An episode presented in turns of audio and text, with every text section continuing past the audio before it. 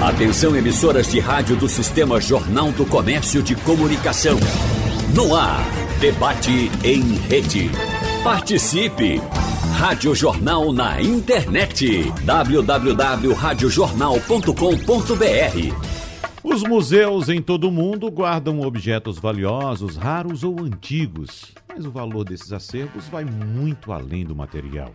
O verdadeiro patrimônio é o conhecimento histórico, artístico, científico e cultural abrigado nesses espaços. A experiência de visitação é uma oportunidade de conhecer o passado, entender o presente e traçar rumos para o futuro. E o estado de Pernambuco é rico em coleções para variados interesses, com temáticas que vão da cachaça à arte moderna. E no debate de hoje, vamos conversar com especialistas sobre a importância dos museus pernambucanos e a necessidade de se investir mais nesses equipamentos. Por isso, a gente agradece hoje a presença do presidente da Fundação do Patrimônio Histórico e Artístico de Pernambuco, Fundarp, Marcelo Canuto. Presidente Marcelo Canuto, seja bem-vindo. Bom dia para o senhor. Muito obrigado por aceitar nosso convite. Bom dia, Wagner. Bom dia, professor Renato. Bom dia, meu amigo Ricardo. É uma oportunidade excelente para a gente dividir aqui nossas experiências. E você falou de especialista, na verdade, eu meu papel aqui é de gestor. Os especialistas aqui vai ser o professor Renato uhum. e meu amigo Ricardo, mas quero contribuir com minha experiência de gestor nessa gestão de museus. É um grande desafio. Muito bem. Então a gente agradece também a presença do professor do Departamento de Antropologia e Museologia da Universidade Federal de Pernambuco e vice-presidente da Comissão de Museus e Patrimônio Cultural da União Internacional das Ciências Antropológicas e Etnológicas, professor Renato Atias. Professor, seja bem-vindo. Bom dia para o senhor. Eu é que agradeço. Para mim é um prazer imenso estar no mundo desses especialistas. Acho que somos todos especialistas nas nossas áreas. E é um prazer é, participar desse programa e parabenizar por colocar essa temática na onda, no debate e rebate. Isso é importante. Uhum, exatamente.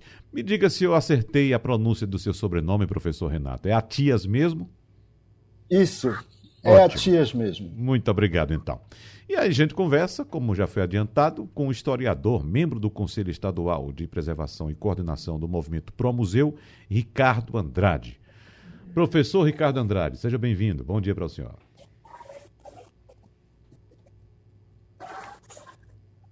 Bom dia, Wagner. Bom dia, professor Renato, meu amigo Marcelo. É uma satisfação enorme poder participar desse momento onde a gente pode trocar ideias, fomentar uma discussão sobre uma agenda tão atual e que é pouco ainda valorizada dentro dessa questão das várias políticas públicas no Brasil. Né? A uhum. gente vê que a questão do patrimônio, da cultura, da identidade é algo que ainda desperta uma curiosidade das pessoas, mas que é muito pouco explorado ainda é, dentro desse debate. É, professor Ricardo Andrade, vamos é, detalhar inicialmente para o nosso ouvinte, que talvez não tenha tanto conhecimento, a respeito da atividade do movimento Pro Museu. O que é um movimento Pro Museu? Você pode explicar para a gente, por favor? Olha, o movimento Pro Museu surge quando eu escrevi a minha dissertação é, de mestrado em gestão pública na Fundação Joaquim Nabuco. Naquela ocasião, 2006, a Casa Grande da família Lundgren, Wagner, estava com uma proposta de ser transformada num centro comercial. E havia uma proposta no Conselho Estadual de Preservação, patrocinada pelo Instituto Histórico, Arqueológico e Geográfico de Pernambuco, no sentido de patrimonializar aquele bem, de tombar aquela edificação que é que foi até o ano de 1968 a moradia da família Lundgren, Uhum. Família Lundgren, que era praticamente dona da cidade do Paulista e que possuiu a Companhia de Tecidos Paulista. Era dona da maior rede varejista de comércio do Brasil. As Casas Pernambucanas, Lojas Paulista. Ainda existe hoje no centro-sul do país. Então, o movimento para o museu surge em função da luta pelo tombamento daquele equipamento. Nós fizemos vários abraços em derredor daquele bem, com apoio da Igreja Católica e de outros segmentos, na medida em que a gente foi ao Conselho e, durante vários anos, peregrinando, batendo na reunião do Conselho, a gente conseguiu finalmente o tombamento daquele bem e para o museu justamente porque a gente defendia e defende que aquele, que aquele equipamento se transforme num centro de memória. Ele uhum. já é um lugar de memória, já é um lugar de que expressa as relações de poder de uma coletividade, de um povo. Sentimento de pertencimento. Ótimo, muito bom. A gente vai, vai falar muito a respeito desse sentimento que parece que está um tanto ausente, o sentimento de pertencimento por parte do povo pernambucano. Mas, presidente Marcelo Canuto, me diga, por gentileza, ou diga para os nossos ouvintes, qual o tamanho do guarda-chuva da Fundarp no que diz respeito à gestão dos museus pernambucanos? O que é que passa pela Fundarp? É, Wagner, é, a Fundarp, é, como sabem, é, a, é, quem executa a política cultural do Pernambuco, do governo de Pernambuco. Então, portanto, ela faz o carnaval, faz o ciclo das paixões, o São João, Festival de Inverno, festivais de cinema, ela é, é, a detentora de administrar o Fundo de Cultura, ou Cultura, que são 35 milhões de reais, mas ela também tem a competência de administrar três equipamentos, dos quais oito são museus. Então, só para citar, nós temos o nosso Museu do Estado de Pernambuco, Sim. que a gente diz que é a joia da coroa. Uhum. É um museu que tem um acervo de, de arte sacra, cultura afro, tem obra de Buller Marx, de Cícero Dias, são mais de 14 mil peças. Tem o Museu do Trem, que, incrivelmente, é o museu mais visitado dos nossos equipamentos. Ele tem toda a memória ferroviária de Pernambuco e uma parte importante do Brasil. Vem gente de fora constantemente para visitar o Museu do Trem. Ou seja, isso é outra coisa que o museu traz, é a paixão de certos segmentos. Chega um grupo do Rio Grande do Norte, da Paraíba, da Bahia, para visitar o Museu do Trem. Uhum. Tem o Museu do Barro de Caruaru, que tem um acervo de Vitalino, de Manuel Odócio. Né? Tem o Museu de Arte Sacra, que, que é muito importante, tem um acervo de mobiliário, pinturas religiosas. Tem o MAC, né? lá o MAC tem um dos principais acervos nossos de, de Cavalcante, Cícero Dias, Tamiotaque, ou seja, é uma amplidão de equipamentos que vem o desafio do gestor ali, que é como manter, custear, deixar que esses equipamentos funcionem e, ao mesmo tempo, aí é o debate que o professor Renato e Ricardo dominam também, como fazer com que esses equipamentos sejam vivos, que eles façam parte do dia a dia da população, que esse museu tenha, cumpra sua função social, né? que é o, é o museu de dividir conhecimento, de trazer reflexão, de envolver a sociedade. Como você disse no início, não é, não é claro você dizer que é o passado pensar no futuro. É real isso. Quem entra num equipamento que está bem trabalhado, você primeiro tem sua memória afetiva ali, você lembra do seu avô, você lembra de um livro que você leu lá atrás, falando do século XVIII, XVII. Então, ele aponta para o futuro. Então, como gestor, o nosso maior desafio é manter, custeá-lo, mas também, acima de tudo, agregar novas ações e trazer o público para dentro. Muito bem.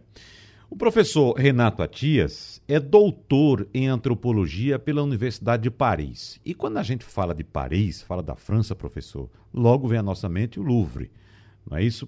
E debatendo aqui do Passando a Limpo, que é um quadro que nós temos dentro da Supermanhã aqui da Rádio Jornal, a questão dos museus, eu até citava, né, a falta de frequência do pernambucano, do recifense, num passeio até de domingo aos nossos museus, que estão abertos, que são bonitos, que são ricos demais, mas uh, conversando com outras pessoas que viajam muito, que vivem na Europa ou que passam pela Europa ou por outros países, essas pessoas praticamente de forma unânime disseram: olha, museu é assim em todo canto. O Louvre só é visitado por estrangeiro. Tem até um dia por mês em que o Louvre abre de forma gratuita para que o francês possa visitar, tem excursões das escolas e tal, mas é assim em todo canto. Eu pergunto ao senhor, uh, professor eh, Renato Atias, é assim mesmo? Tem que ser assim ou isso pode mudar? Obrigado, Wagner. É, eu queria agradecer já a introdução do nosso colega Marcelo Canuto, que falou assim de uma maneira bem específica de Pernambuco e parabenizar o Fundo Cultura, que tem colocado uma série de exposições fantásticas nesses últimos anos, graças a esse tipo de gestão. Né? Eu acho que é, para nós tem sido muito importante. Se você perceber, nós tivemos uma uma mudança, eu não digo que está 100%, mas uma mudança acho bem diferente é, até antes da pandemia com a quantidade de visitações pelo museu. Uhum. Eu faço parte do Museu do Estado de Pernambuco e a quantidade de escolas que visita o Museu do Estado de Pernambuco não está no gibi. Isso aí é uma, uma coisa assim fantástica. E o Museu do Estado de Pernambuco, juntamente com o Museu do Homem do Nordeste, é, e, e, também o Instituto Ricardo Brenan, no sentido de que são grandes museus, grandes coleções, é, atrai muitas visitas. Eu acho que se a gente for comparar, a gente comparar Paris com, com Recife, a gente pode comparar inclusive das belezas, porque tem algumas uhum. belezas parisienses que a gente vai encontrar também aqui em Recife. Mas especificamente só vou dar um detalhe, a gente não tem como, como falar muito, mas as coleções com as quais eu trabalho, da qual eu trabalho já há vários anos, que são as coleções etnográficas, a coleção etnográfica do Museu do Estado de Pernambuco, ela talvez seja uma das principais coleções do Brasil e comparada com outros museus. Quer dizer, na França, além do Louvre, que não trabalha com coleções etnográficas, mas o Museu do Quai Branly, por exemplo, do qual já esteve, inclusive, visitando nosso, a nossa coleção aqui, no, aqui em Pernambuco, nós temos objetos que são irmãos, parecidos aos objetos que estão no Museu do Quai Branly. Inclusive, a gente faz reuniões conjuntas para fazer como melhorar a documentação, a informação sobre esses objetos e assim possibilitar para que o público possa, possa é, fazer parte. E eu vou terminar essa partezinha aqui, porque a sua pergunta foi fundamental. Se você perceber que nós fizemos na última exposição permanente do Museu do Estado, que eu conheço mais por, por estar presente, é uma exposição que traz Pernambuco antes do Pernambuco ser Pernambuco e mostra para nós o Pernambuco de hoje através de cinco elementos importantes dessa exposição. Quer dizer,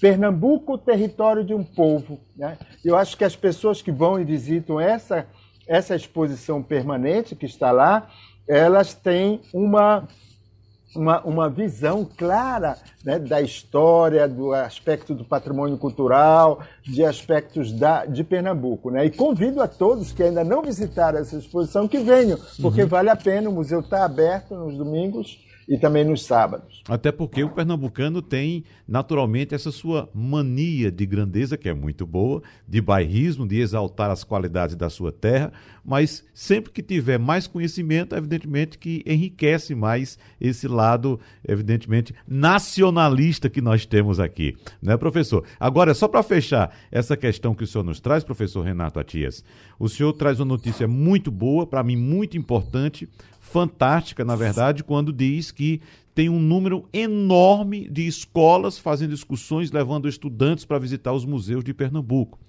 Especificamente, eu estou o Museu do Estado. Eu pergunto ao senhor, esse movimento é recente ou ele é perene? Olha, eu acho que, eu vou lhe dizer uma coisa que talvez é uma hipótese que eu tenho, mas valeria apenas um debate maior. Desde que nós criamos o curso de museologia aqui na Universidade Federal de Pernambuco, houve uma, um, uma, um aumento, não só das visitas, mas um aumento no sentido de dotar os educadores, os educadores da, do, dos museus, o pessoal que trabalha com a que nós chamávamos antigamente de monitoria, né, de dotar é, concursos e capacitação para que eles possam fornecer melhor informação. Então, houve sim uma melhora em todo o sistema de monitoria, que eu estou chamando aqui, mas o nome correto é, é, é os educadores dos museus, em se apropriarem da exposição e poder falar. Então, no momento que isso ampliou a melhora, é, ampliou o, o, a, o conhecimento, as escolas vêm É, e aí isso vai passando de voz em voz e nós vamos ter, por exemplo, eu tenho certeza, porque eu faço reunião com o pessoal do, do, do Museu do Estado de Pernambuco, a parte que é mais visitada dessa, dessa exposição permanente é a parte, é a sala onde estão os objetos indígenas. E o museu tem quase 5 mil objetos indígenas, se somar a parte etnográfica e arqueológica. Isso chama atenção.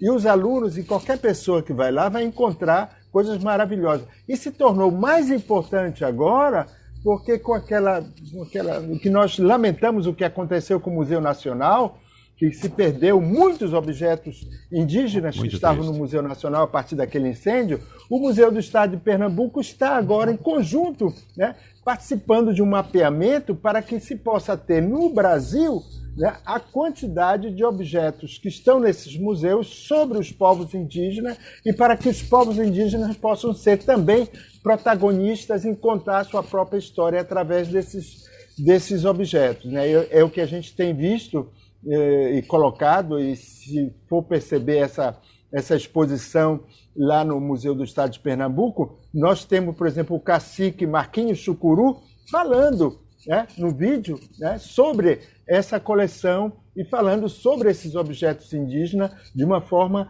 a haver uma interação maior em possibilitar a mostrar que os índios continuam presentes uhum. no nosso estado e que estão aí é, inclusive falando na própria exposição do Museu do Estado. Mas é muita coisa para falar, viu? Ótimo. Bom, duas frases importantes. Eu acredito que até frases-chave foram citadas no primeiro bloco do debate. A primeira, o sentimento de pertencimento, que a gente cita muito aqui em vários programas nossos.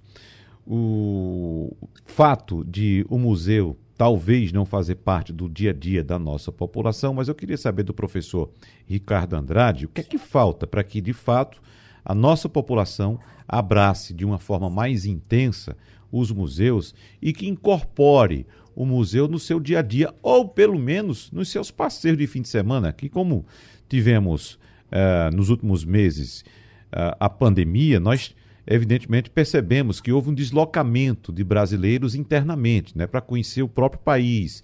Teve, eu, eu, eu, vi gente aqui, professor, ouvi relatos de pessoas que estavam encantadas porque foram conhecer Triunfo. Veja só, Triunfo aqui no estado de Pernambuco. Outras não conheciam a Serra Negra aqui em Bezerros pessoas encantadas, que quando tinham, antes da pandemia, uma folguinha, férias, alguma coisa, pegavam um avião e ia para a Europa, ia para os Estados Unidos, para a Argentina, e às vezes não conhecia o próprio quintal, né?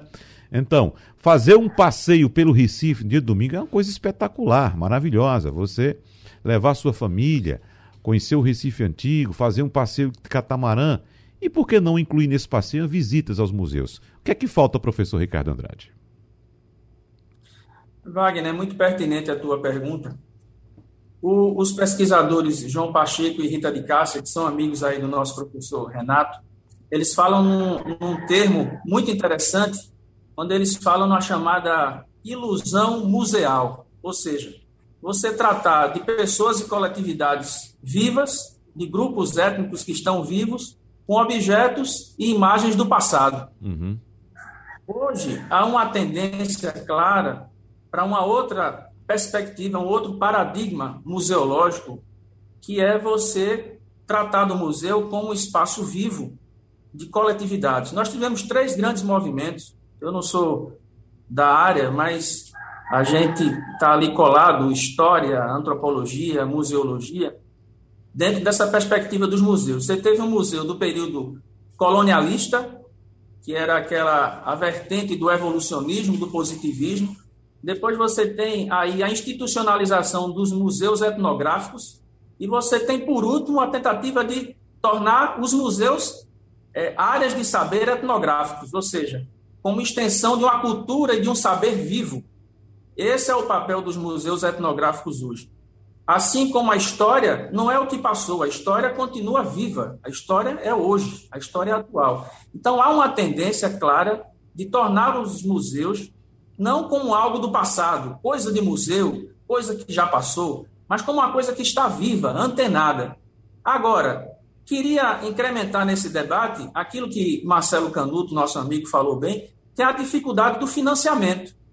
Veja, para a cultura toda no nosso país, nós não temos nem sequer 2, 2,5% do orçamento para a cultura. Imagine você tirar tão pouco da cultura do orçamento anual para as políticas de patrimônio, de museologia. É óbvio que isso é muito pouco. Nós vamos ter a criação do IBRAM, que é o Instituto Brasileiro de Museus, em 2009. Naquela época, nós tivemos um orçamento quase mil por cento, 2009, mas foi criado um instituto naquela época. Depois houve um decréscimo desse orçamento. Você tem, por exemplo, o IFAM, no, nesse ano de 2021, o IFAM ele tem o menor orçamento dos últimos 10 anos. Então, tudo que nos remete à política de patrimônio é algo que é pouco investido porque é algo que é enxergado como coisa que já passou, como algo do passado. Então você tem razão, Wagner. É possível sim incrementar práticas de sensibilização, de valorização do, pertencimento, da identidade. Agora, para isso também é preciso investimento. Uhum. Falou em dinheiro, vamos chamar o presidente da Fundarp, Marcelo Canuto. Diga aí, presidente, falta dinheiro mesmo? É, esse debate do financiamento é presente sempre, uhum. em especial quem é gestor, né? Bom, eu queria reforçar primeiro o, a fala do professor Renato de Ricardo em relação a essa questão de o público estudantil é o que a gente chama de processo pedagógico, ou seja, trazer para o museu gente nova a despertar esse espaço lúdico, o despertar de vocação. A gente reforça muito junto à Secretaria de Educação e do município, em especial a rede pública, porque são os alunos que são mais fragilizados economicamente e têm poucas oportunidades para, para a coisa da cultura de conteúdo. Em relação ao financiamento, é, é real isso que Ricardo falou. Nós temos, por exemplo, é, meu orçamento da Fundap é 100 milhões de reais ano não é? Isso aí contando com folha e pessoal. A manutenção dos meus 12 equipamentos, quando eu falei a manutenção, manutenção básica, né? Água, luz, segurança, pessoal especializado para fazer a manutenção, me custa em torno de um milhão, um milhão de reais mês, ou seja, me dá coisa de 12 milhões ano. Isso eu não estou contando com ações culturais, não é? Então, por exemplo, nós estamos retomando agora, como disse o professor Renato, inauguramos agora os 90 anos do Museu do Estado, uma exposição espetacular, né, só com um acervo próprio. É, o Museu do Trem, domingo, inaugura uma nova exposição. O MAC está lançando uma exposição virtual com artistas locais. As ações culturais, nós vamos começar a retomar agora a pandemia, de fato, ao mesmo tempo que trouxe um pequeno público para dentro, o afastou também, né? porque é um ambiente que, bem ou mal, você aglomera. Então, é um ambiente fechado e houve um certo receio da população.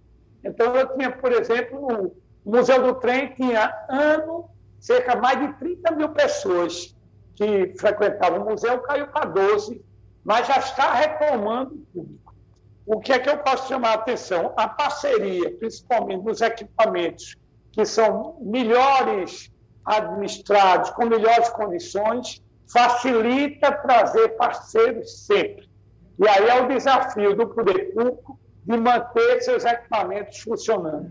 Quer dizer que nós vamos começar a fazer ações culturais junto aos museus. Então, por exemplo, o Museu do Estado tem um jardim belíssimo, então, a gente pode levar música clássica para lá, pode levar cultura popular, pode fazer performance de teatro, misturar as linguagens para atrair público.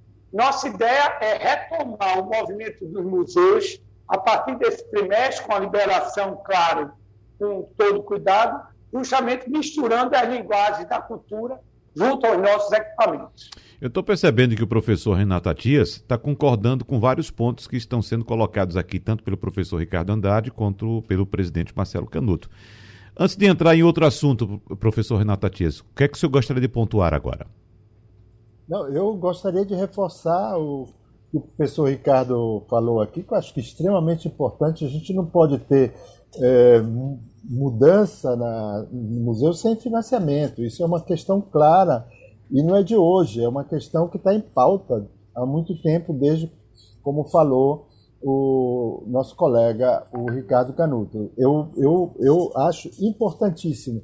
E o que eu queria reforçar ainda é que existe todo um movimento por detrás do museu de artistas, eh, de pessoas que gostam de, de mostrar, de realizar exposição, e isso tem sido uma constante aqui. A exposição que está no Museu do Estado de Pernambuco, a atual exposição dos 90 anos, ela é maravilhosa. é maravilhosa no sentido de você ver não só Recife, mas ver o acervo todo do Museu do Estado de Pernambuco, que durante 90 anos foi acumulando. Então, tem, tem, tem momentos ali que a gente se sente muito bem é, naquela exposição. Então, existe um grande potencial, muito grande, aqui em, em, em, eu falo de Recife, em Recife temos quase 90 museus aqui em Recife, né, que estão potencializando suas coleções e, e, tentando uma forma de abrir ao público. Né? E isso uhum. acho que está acontecendo. Eu simplesmente concordo com, com, as, com as falas dos meus colegas aqui e quero parabenizar mais uma vez você ter trazido a Rádio Jornal para essa temática. Uhum. Ô, professor, o senhor fala 90 museus em Pernambuco, é isso? Era a lista que eu, que eu tinha um tempo atrás. Uhum. Pode ser que tenha diminuído ou tenha aumentado. Uhum. Mas até antes da pandemia, como eu faço parte do, do, do curso de museologia do, do, do Estado, da Universidade Federal de Pernambuco, a gente tinha listado essas é, esses museus. Mas eu acho que deve ser muito mais, muito mais. A quantidade de museus que nós temos aqui é impressionante. Né? Conheci agora, através de uma pesquisa que nós estamos realizando sobre as coleções etnográficas aqui em Recife, né? é, o Museu do Xambá. Fantástico! Fantástico! Uhum. São coisas assim. Né? E tem outros museus que, que, que colocam as suas coleções em evidência. Né? Eu acho que existe talvez muito mais do que 90, mas em todo caso eu estou usando esse número porque era o número que eu tinha.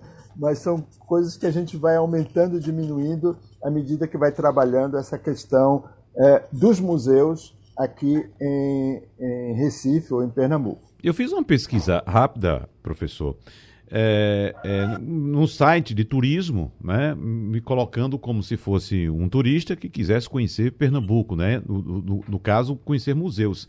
E esse site, o, o TripAdvisor, ele traz, por exemplo, uma relação museus de Pernambuco. Deixa eu ver quantos são, quantos são aqui nessa relação. Ele traz aqui, já estou passando de, de 30, 30 museus. Né? Pelo menos uma página só com 30 museus. Vou começar de baixo para cima. Ele traz o Museu Gonzagão, ele traz o Instituto Histórico de Jaboatão, Memorial da Cidade de Caruaru, Memorial Mestre Vitalino, Cangaço e Triunfo, Museu da Cidade, isso lá em Triunfo, Museu do Cangaço, Museu do Mamulengo, Oficina do Artesão Mestre Quincas, Museu do Cordel Olegário Fernandes, Casa Jerimum, Espaço Cultural Tancredo Neves, Casa de Cultura de Pernambuco, Casa Grande das Almas, Memorial J. Borges, Memorial de Gravatá, Museu do Centro de Artesanato de Pernambuco. Ou seja, isso só a primeira página. Me parece que colocaram tudo. Se a primeira página já traz 30, professor, certamente essa conta do senhor pode estar sendo até, digamos, uh, uh, soft, né? Pode ter, de fato, um número maior que a gente até não conhece. E, de fato, a gente não conhece tudo, né, professor Renato Atias? É, eu acho difícil a gente conhecer todos. Eu estou dizendo que quando eu trabalho com os alunos, a gente, a gente sempre descobre um ou outro museu novo que está em evidência, uhum. é, seja por uma instituição, é, uma associação da comunidade, da sociedade civil. Né? Não, a gente não tem. É. Né? Como eu disse, eu tenho uma questão aqui para o presidente da Fundac, Marcelo Canuto. Na verdade, uma notícia muito boa para nós pernambucanos, principalmente para quem é recifense, que foi divulgada essa notícia na última quarta-feira pelo Jornal do Comércio apontando que a capital de Pernambuco está em primeiro lugar no ranking dos destinos mais procurados para o Natal deste ano. É o que revela um levantamento realizado pela empresa Decolar, que é uma referência no ramo de viagens na América Latina. Decolar, que é um aplicativo de viagens. Então, de acordo com a companhia, foi identificado um aumento de 63% nas buscas por viagens para o Natal e Ano Novo nas últimas semanas. Essa pesquisa foi feita com base na busca por passagens aéreas para check-in no fim do ano, considerando a procura nos canais de venda, no site, no aplicativo da decolar.com. Então, presidente Marcelo Canuto, quando a gente é, escuta essa informação, a gente também, claro, além de festejar, a gente também fica com uma pulga atrás na orelha. Será que esse destino, Recife, na verdade não esconde aí uma preferência por Porto de Galinhas, por alguma cidade do interior, mais precisamente o litoral, né? Porque como estamos na época do verão e a gente sabe que Porto de Galinhas, por exemplo, atrai muitos turistas da Argentina, e é esse ponto que eu quero tocar com o senhor. O turista que vem aqui para o Recife, ou com de fato ele se estabelece no Recife, ele procura nossas belezas naturais, evidentemente, históricas, mas procura também os nossos museus, presidente? É, o turismo cultural, na verdade, ele tem sido um, fator importante no desenvolvimento local e das regiões. É um ente que faz dinheiro e também, quando casa bem, valoriza nossos nossos atores culturais, nossos, nossos equipamentos. Então, ele conceitualmente ele é muito importante. O que a gente, principalmente eu como presidente da fundação, a gente combate aquele turismo da cultura mais superficial, que a gente quer justamente esse debate que você diz. Para ser sincero, o de Recife ainda faz um roteiro bem. Ele visita o Recife antigo, ele visita alguns equipamentos nossos, vai ao Instituto Brenan, é, visita alguns equipamentos é, é, é, do Estado. Na verdade, agora tem um que desce e já vai direto para a praia. Uhum. Esse, de fato, escapa do controle da, da questão mais cultural. Mas é tão real que eles visitam que os nossos equipamentos ficaram ressentindo da falta dos visitantes turísticos durante a pandemia. Uhum. Houve uma queda significativa da visita e uma queda do comércio que gira em torno dos equipamentos. Então, é uma comprovação que o turismo também visita os nossos equipamentos culturais. E nesse aspecto, professor Renato Atias, qual o perfil do visitante do museu, uh, dos museus aqui em Pernambuco? Ah, ah, claro, você já falou a questão do, dos, do, dos estudantes, né, que fazem excursões para os museus. Mas e esse turista que vem de outras regiões ou até de outros países? Qual o perfil dele? É, eu teoricamente eu não tenho assim muitos dados para informar, mas eu tenho vários casos bastante específicos, né? e que isso mostra a quantidade e o interesse. Eu vou contar um caso bem rapidinho para você ver é, o que o Museu do Estado de Pernambuco, através de uma coleção, ou outros museus, pode, pode acontecer. Um estrangeiro que veio do, da Suécia visitou o Museu do Estado de Pernambuco e, e viu uma, um objeto, certo? Aí ele foi falar com o monitor sobre esse objeto e gostaria de saber mais sobre esse objeto.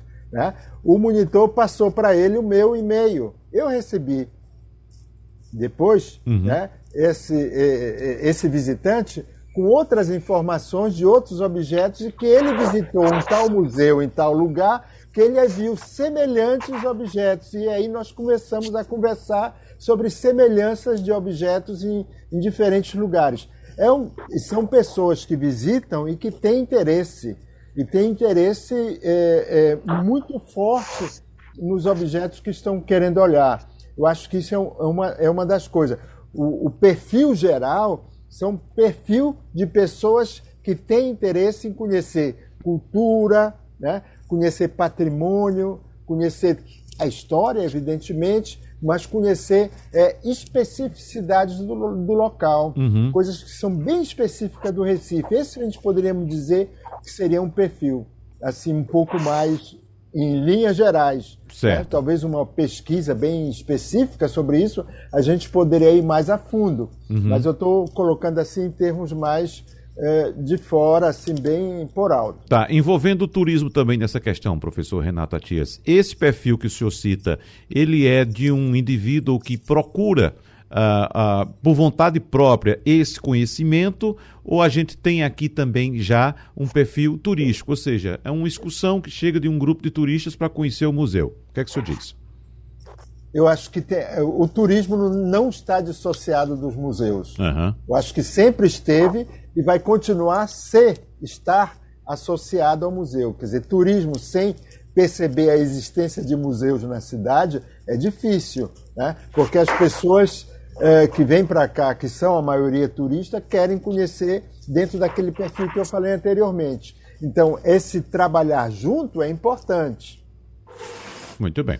Agora, professor Ricardo Andrade, o senhor, enquanto membro do Conselho Estadual de Preservação e coordenador também do movimento do Pro Museu. Para a gente fechar a conversa de hoje, o que é que o senhor gostaria de pontuar? Qual seria, por exemplo, uma reivindicação que o senhor pudesse fazer agora para as autoridades públicas de Pernambuco no que diz respeito à preservação e, e, e manutenção dos museus em Pernambuco? Wagner, eu queria, antes de tudo, saudar duas valorosas companheiras do Conselho de Preservação, Primeiro, a nossa querida Glena Salgado, que cuida da parte de arqueologia, museologia e história, da qual eu sou suplente. Em segundo, a Joana Dark, que cuida dessa parte dos centros de documentação e memória e bibliotecas e museus. São duas companheiras valorosas, junto com Marcelo Canuto, com Gilberto, com tanta gente boa lá do Conselho. Olha, eu acho que é uma preocupação nossa, do Movimento Pro Museu, para além da cidade do Paulista, que nós temos toda uma uma problemática e uma logística vinculada a essa questão da família Lundgren, né? mas que é a tentativa da gente tentar desfocar esse, essa tentativa de patrimonializar só aquilo que pertence, vamos dizer assim, ao patronato, aquilo que pertence à Casa Grande. Né? Vou lhe dar um exemplo claro disso aí. Nós lutamos para tombar a Casa Grande da família Lune. Ótimo, maravilhoso. A família tem uma ideia de transformar aquilo ali no instituto. Vai discutir conosco no conselho a possibilidade de também utilizar a parte de trás para fazer talvez algo que possa é, render algo para manutenção daquele próprio espaço.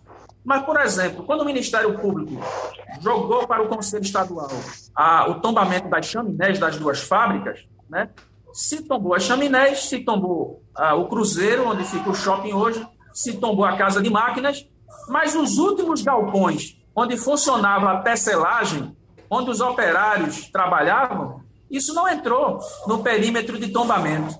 E nós, do Movimento Pro Museu, queremos aproveitar aqui o nosso companheiro Marcelo Canuto para dizer que é importante, até porque a construtora daquele empreendimento imobiliário já sinalizou positivamente de que aqueles dois galpões é, poderiam sim constar na lista de tombamento para serem ressignificados e nós defendemos que ali seja transformado, criado um espaço de memória, né? que nós estamos chamando de, talvez, de uhum. memorial da indústria têxtil da América Latina, porque Paulista já foi o maior parque têxtil de todas as Américas, com cerca de 20 mil operários. E aquilo ali, na verdade, já é um museu a céu aberto, Marcelo.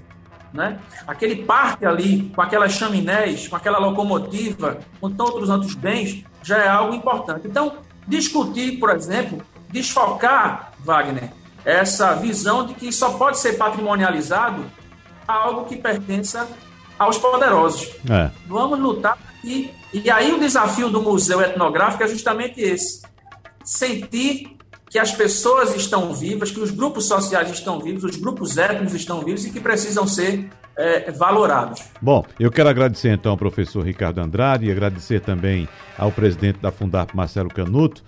Agradeço muito a presença do professor Renato Atias e gostaria de dar 10 segundos, professor Renato Atias, para você encerrar o programa convidando o povo pernambucano a conhecer os nossos museus. Por favor. É, eu gostaria realmente se todos pudessem visitar os museus aqui em Pernambuco, porque todos eles, todos eles que eu conheço, têm uma pequena especificidade não só do Recife, mas de Pernambuco, que é muito, muito cara a todas as pessoas que visitam. E todo mundo gosta. Então, eu acho que participar de uma visita ao museu é você aprender, é você ter uma, um, uma, um outro olhar, não só sobre a cidade, mas também um olhar sobre, sobre o nosso estado. Muito obrigado, se então. 10 segundos. Ótimo.